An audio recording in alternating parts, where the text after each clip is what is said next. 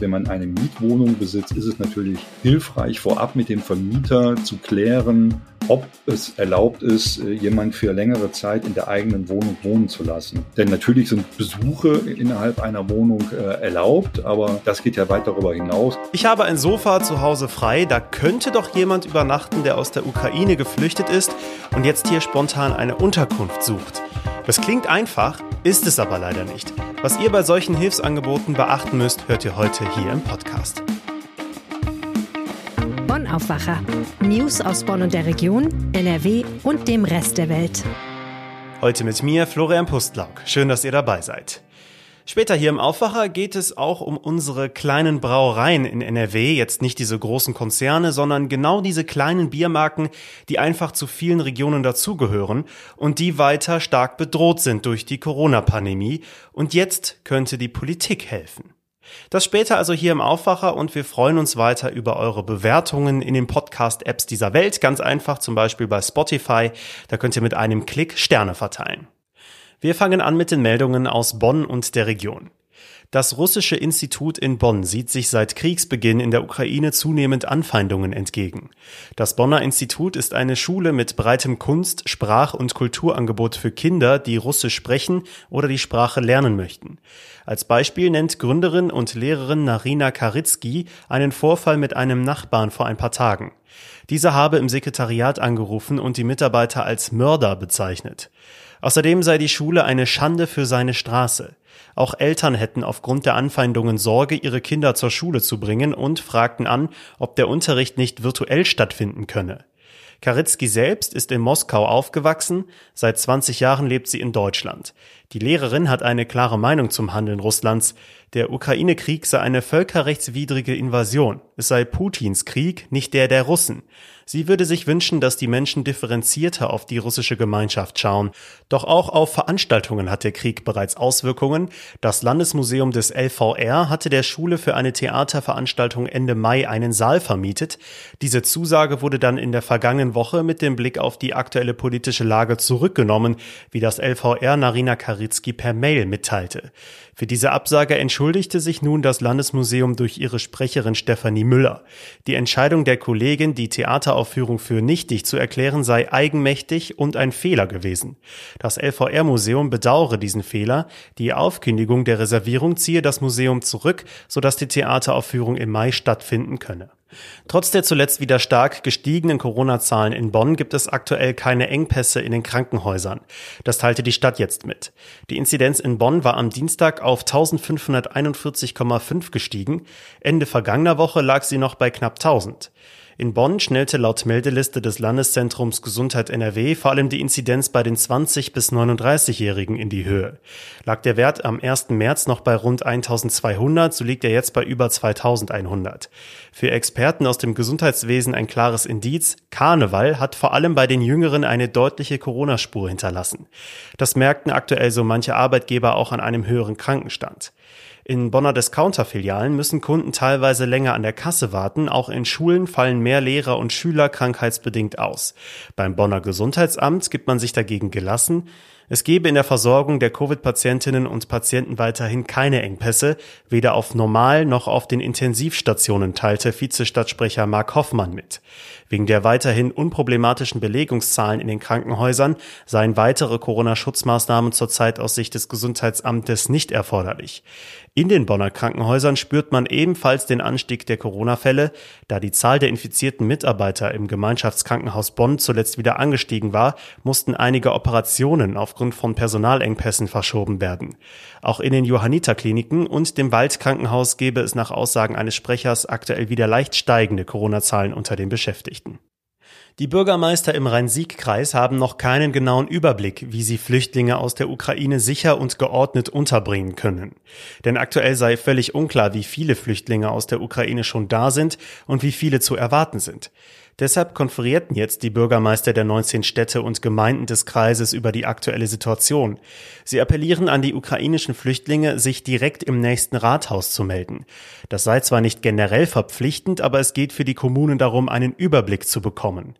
Grundsätzlich gilt, ukrainische Flüchtlinge dürfen sich in Deutschland aufhalten, eine Erwerbstätigkeit aufnehmen und ihre Kinder dürfen in Kitas und Schulen gehen.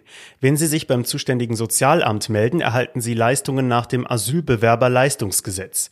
Die Aufenthaltserlaubnis gilt zunächst für ein Jahr. Ein Asylantrag kann, muss aber nicht gestellt werden. Die Rathäuser rufen darüber hinaus ihre Bürger auf zu helfen. In Bornheim werden etwa Sprachhelfer gesucht und die Stadt hat ein Spendenkonto veröffentlicht unter dem Leitwort Asyl in Bornheim. Auch die Stadt Meckenheim hat ein Portal eröffnet, um die Unterstützung seitens der Bürger zu bündeln. Und jetzt zum ersten Thema, heute hier im Aufwacher. Jeden Tag kommen immer mehr Geflüchtete aus der Ukraine auch hier bei uns in NRW an. Das liegt zum Teil auch daran, dass einfach freiwillige private Hilfskonvois organisieren und Geflüchtete von der Grenze zur Ukraine hier zu uns in die Region bringen. Darum ging es ja gestern schon im Aufwacher und da war eine Frage, Wohin mit den Menschen, die hier überhaupt keine Anlaufstation haben, keine Bekannten und denen auch zunächst erstmal nicht geholfen werden kann? Und da ist die Hilfsbereitschaft natürlich enorm in diesen Tagen. Einige Menschen bieten den vornehmlich Frauen und Kindern auch ein Zimmer an oder gleich eine ganze Wohnung, damit diese dort übergangsweise unterkommen können. Wenn ihr das machen wollt, müsst ihr aber einige Dinge beachten und dafür ist jetzt Jörg Isringhaus zu Gast, Redakteur im Ressort Report der Rheinischen Post. Hallo Jörg. Hallo. Ich habe da auch schon mal ganz kurz mal drüber nachgedacht. Ich habe hier theoretisch auch ein Sofa frei. Da könnte ja auch jemand, der sonst keine Unterkunft findet, spontan übernachten. Kann denn prinzipiell jeder und jede einfach eine private Unterkunft anbieten? Prinzipiell ja, das ist gar kein Problem. Das ist jedem freigestellt äh, und das muss auch jeder für sich selbst entscheiden. Und das hängt natürlich davon ab, was für räumliche Voraussetzungen derjenige mitbringt. Also beispielsweise, ob er eine große Wohnung hat oder auch ein eigenes Haus. Grundsätzlich ist es natürlich einfacher, wenn jemand ein Haus hat, weil bei einer Mietwohnung äh, muss natürlich vorab einiges geklärt werden. Okay, also ganz spontan geht das nicht. An wen können sich die Menschen denn wenden, die definitiv jemand jemanden aufnehmen wollen? Also da gibt es verschiedene Möglichkeiten. Zum einen äh, verschiedene Internetplattformen, auf denen man seine Hilfe anbieten kann und auch ein Zimmer oder eine, eine Wohnung anbieten kann. Da muss man zum Beispiel nennen die Internetplattform Unterkunft-ukraine.de oder eleanor.network. Das sind solche Adressen. Und der offizielle Weg läuft dann sicher über die kommunalen Ausländerbehörden der jeweiligen Städte. Dort werden die Flüchtlinge registriert. Das kann aber allerdings noch ein bisschen dauern, denn sie werden ja über die Landeserstaufnahmeeinrichtung in Bochum verteilt und äh, das kann dann schon einige Tage bis zu einigen Wochen dauern, bis dann jeweils Flüchtlinge in den Städten angekommen sind. Okay, und wenn dann eine geflüchtete Person vorübergehend zu mir zieht, muss ich das irgendwo offiziell anmelden? Also prinzipiell nicht. Denn Ukrainer, die einen biometrischen Pass besitzen, die benötigen ja auch kein Visum. Die dürfen äh, zunächst mal 90 Tage hier äh, bei uns bleiben, ohne dass sie sich irgendwo registrieren müssen. Und dieser Aufenthalt wird auch noch mal kurzfristig dann um weitere 90 Tage verlängert. Wer kein Visum hat, beziehungsweise wer, wer keinen biometrischen Pass hat, der muss sich registrieren lassen bei den Ausländerbehörden beziehungsweise bei der Landeserstaufnahmeeinrichtung. Habe ich ja gerade schon gesagt, die werden dann verteilt auf die einzelnen Kommunen. Und wenn man dann über diesen Weg jemanden findet, dem man, wie gesagt, mit einer, mit einer Wohnung, mit einem Zimmer helfen kann, dann ist derjenige ja schon registriert. Wenn man eine Mietwohnung besitzt, ist es natürlich hilfreich, vorab mit dem Vermieter zu klären, ob es erlaubt ist, äh, jemand für längere Zeit in der eigenen Wohnung wohnen zu lassen. Denn natürlich sind Besuche innerhalb einer Wohnung äh, erlaubt, aber das geht ja weit darüber hinaus. Da hat man ja quasi jemanden zur Untermiete und das muss einfach vorab abgeklärt werden. Es empfiehlt sich zumindest.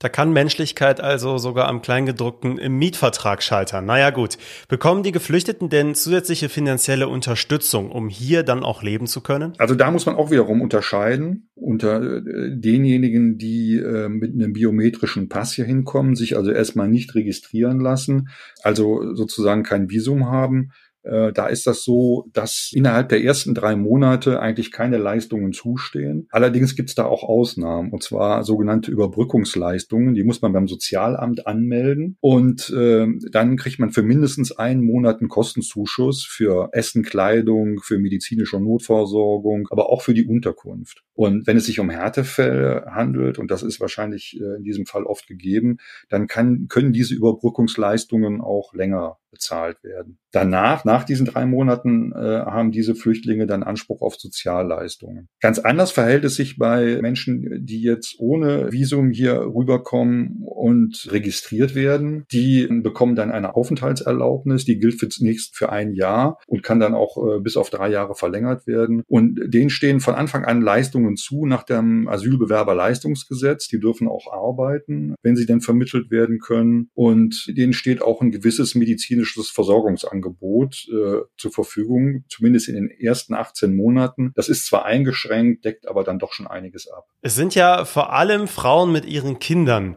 die auf der Flucht sind und natürlich auch mit traumatischen Erfahrungen zu kämpfen haben.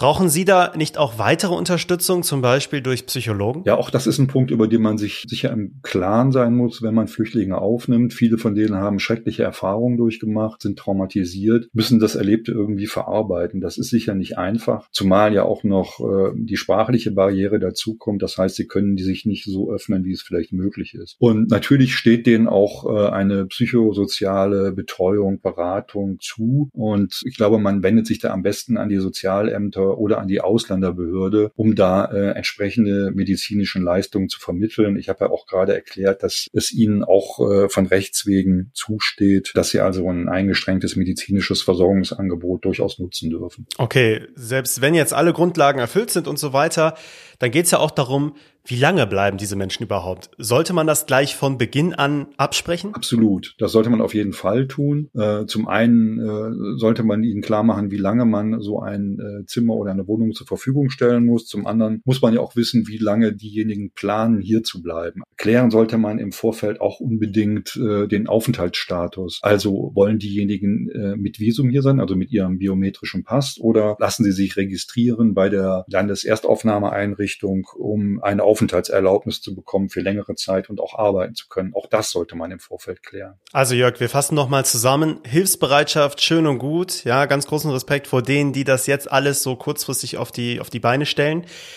Aber es müssen wirklich viele Dinge beachtet werden dabei. Also man sollte sich darüber im Klaren sein, dass es eine sprachliche Barriere gibt. Wir haben über die Traumata gesprochen. Auch das ist nicht einfach, wenn man äh, Menschen bei sich zu Hause hat, die halt erschüttert sind, die vielleicht jeden Tag weinen, weil sie Sorge haben um ihre Liebsten. Damit muss man ja auch klarkommen als jemand, der Hilfe leistet. Und es gilt vielleicht auch noch einen weiteren Punkt zu beachten. Man sollte mit denjenigen reden über ihren Impfstatus. Denn nur ein geringer Teil der Menschen in der Ukraine ist mit Impfstoffen geimpft, die auch bei uns anerkannt sind, zugelassen sind und deshalb benötigen sie vielleicht einen vollständigen Impfschutz. Äh, also auch das gilt es zu klären und dann möglicherweise dann auch Wege einzuleiten, um das äh, zu ändern.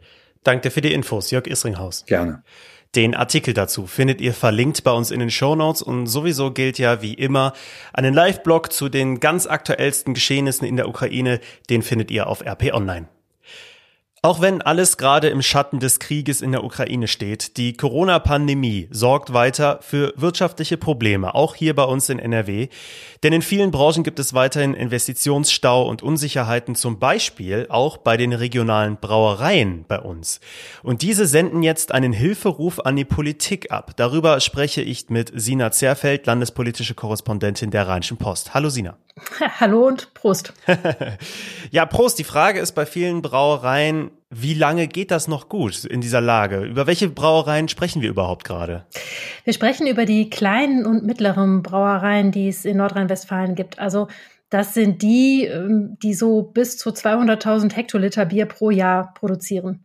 Die sehen sich durch die Corona-Pandemie besonders belastet und äh, durch diese ganzen Umstände die dadurch entstanden sind, besonders bedroht. Mhm. Das heißt, es geht jetzt nicht um diese ganz großen in der Branche, die wir kennen, also Biermarken, äh, die uns jetzt in jeder Kneipe gefühlt begegnen. Hm, ganz genau, um die geht es nicht. Also ich will jetzt keine Marken nennen, aber die einem äh, in jeder Werbung entgegenspringen, die sind es eben nicht. Jetzt gab es in diesem Winter keinen richtigen Lockdown, aber trotzdem viele Einschränkungen. Ne? Also zum Beispiel in der Gastronomie, natürlich jetzt auch im Karneval. Das sind alles ganz wichtige Standbeine für Brauereien.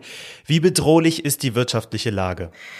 Also die kleinen und mittleren Brauereien sagen, die Lage ist dramatisch, brutal, wirklich ernst.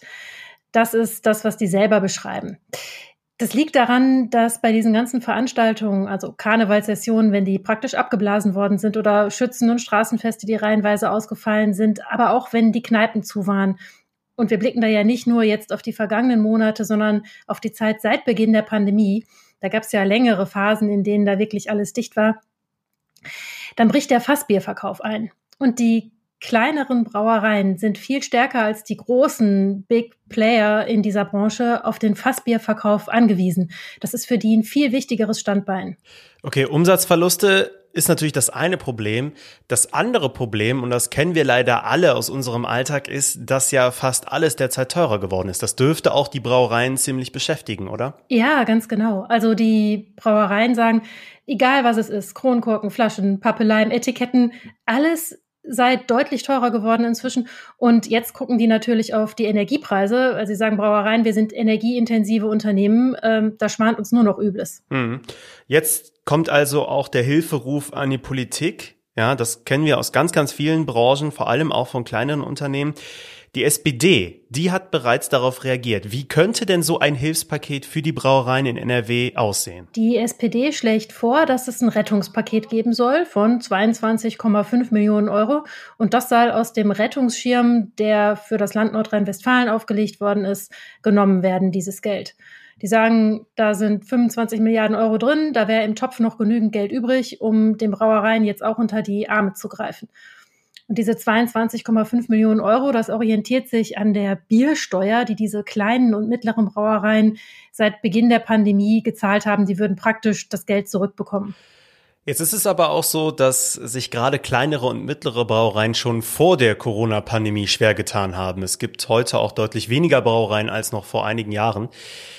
Das bedeutet gleichzeitig auch, diese Probleme, die werden jetzt verschärft, klar, aber sie waren ja schon vorher da. Da ist dann die Frage, wie sehr kann die Politik überhaupt helfen und sind am Ende überhaupt alle Unternehmen noch zu retten? Auf keinen Fall wird man alle retten können. Ich meine, es sind ja auch wirklich schon viele Unternehmen, wenn wir an Geschäfte denken, die es nicht geschafft haben. Es sind ja schon viele Unternehmen sehr belastet oder sogar mussten Insolvenz anmelden. Ne? Also ohnehin und auf keinen Fall kann man alle retten. Allerdings muss man sich halt die Frage stellen, bei allen Rettungsmaßnahmen, die man auflegt, wie soll denn die Gesellschaft oder wie soll denn die Welt nachher noch aussehen äh, nach der Pandemie? Und da muss man eben sehen, wie man das Geld verteilt und wie man vielleicht dann doch möglichst viele rettet. Und was die SPD zum Beispiel sagt, ist, dass sie fürchtet, dass die regionale Bierkultur, also diese kleineren Marken, die auch zur Region gehören und dann auch die Bindung der Brauereien zu beispielsweise örtlichen Vereinen und zur örtlichen Kultur, dass das verloren geht. Da muss man eben eine Abwägung treffen. Die Landesregierung weist darauf hin, dass es ja sehr viele Corona-Hilfen gibt und dass da im Prinzip ja alle von profitieren können, auch die Brauereien. Die Brauereien sagen, dass sie eben davon im Einzelfall sehr oft nicht profitieren konnten diese Abwägung wird eben zu treffen sein. Das wird die Landespolitik jetzt beraten müssen. Hm. Was ich mich jetzt noch gefragt habe, bei diesem Thema, in ja, gut zwei Monaten wird gewählt in NRW. Wie sehr werden diese ja, Hilfsunterstützungen jetzt zunehmen, die von Seiten der Parteien ja angekündigt werden vor der Wahl dann? Die äh, Versuche, Branchen zu helfen, sind natürlich immer auch ein Wahlkampfthema. Andererseits muss man sagen, das hattest du ja schon zur Erwähnung gebracht, das ist jetzt keine Branche, die ständig allen vor Augen steht. Ich glaube also, dass wir jetzt überschwemmt werden mit Hilfsangeboten für alle möglichen Sparten, das denke ich eher nicht. Vielen Dank, Sina Zerfeld. Gerne. Vielleicht bei den teuren Spritpreisen auch einfach mal ein bisschen weniger fahren und das gesparte Geld dafür in einen Kasten eurer Lieblingsbrauerei investieren. Das dürfte auch schon geholfen haben. Mehr zu dem Thema findet ihr natürlich bei uns verlinkt in den Show Notes. Und diese Themen könnt ihr heute auch noch verfolgen. In NRW bekommt ihr derzeit kaum noch Jodtabletten, das melden die Apotheken. Aus Angst vor einer Nuklearkatastrophe haben sich viele Menschen mit den Tabletten eingedeckt. Die Apotheker warnen aber davor, die Einnahme sei sinnlos und gesundheitsgefährdend. Der NRW-Landtag beschäftigt sich heute weiter mit dem Krieg in der Ukraine. In einer Sondersitzung wird über die aktuelle Situation gesprochen und im Wirtschaftsausschuss geht es außerdem um konkrete Folgen der Sanktionen gegen Russland. In Köln wird heute ein spektakulärer Prozess fortgesetzt, und zwar gegen den früheren Remsmar-Entführer Thomas Drach. Ihm werden Raubüberfälle auf Geldtransporter und versuchter Mord vorgeworfen. Heute sollen Zeugen verhört werden. Die edelsten Restaurants in NRW blicken heute gespannt nach Hamburg. Dort verleiht der Guide Michelin die berühmten Michelin-Sterne für das Jahr 2022 oder zieht auch wieder welche ab. Derzeit gibt es rund 50 Sterne-Restaurants hier in NRW. Zum Wetter, auch heute bleibt es in ganz NRW sonnig, am Nachmittag sind bis 14 Grad möglich, nachts kühlt es sich aber wieder deutlich ab. Das sind auch die Aussichten für die restliche Woche. Das war der Aufwacher für Mittwoch, den 9. März 2022. Ich bin Florian Pustlock, ich wünsche euch jetzt noch einen schönen Tag. Macht's gut. Mehr Nachrichten aus Bonn und der Region gibt's jederzeit beim Generalanzeiger. Schaut vorbei auf ga.de.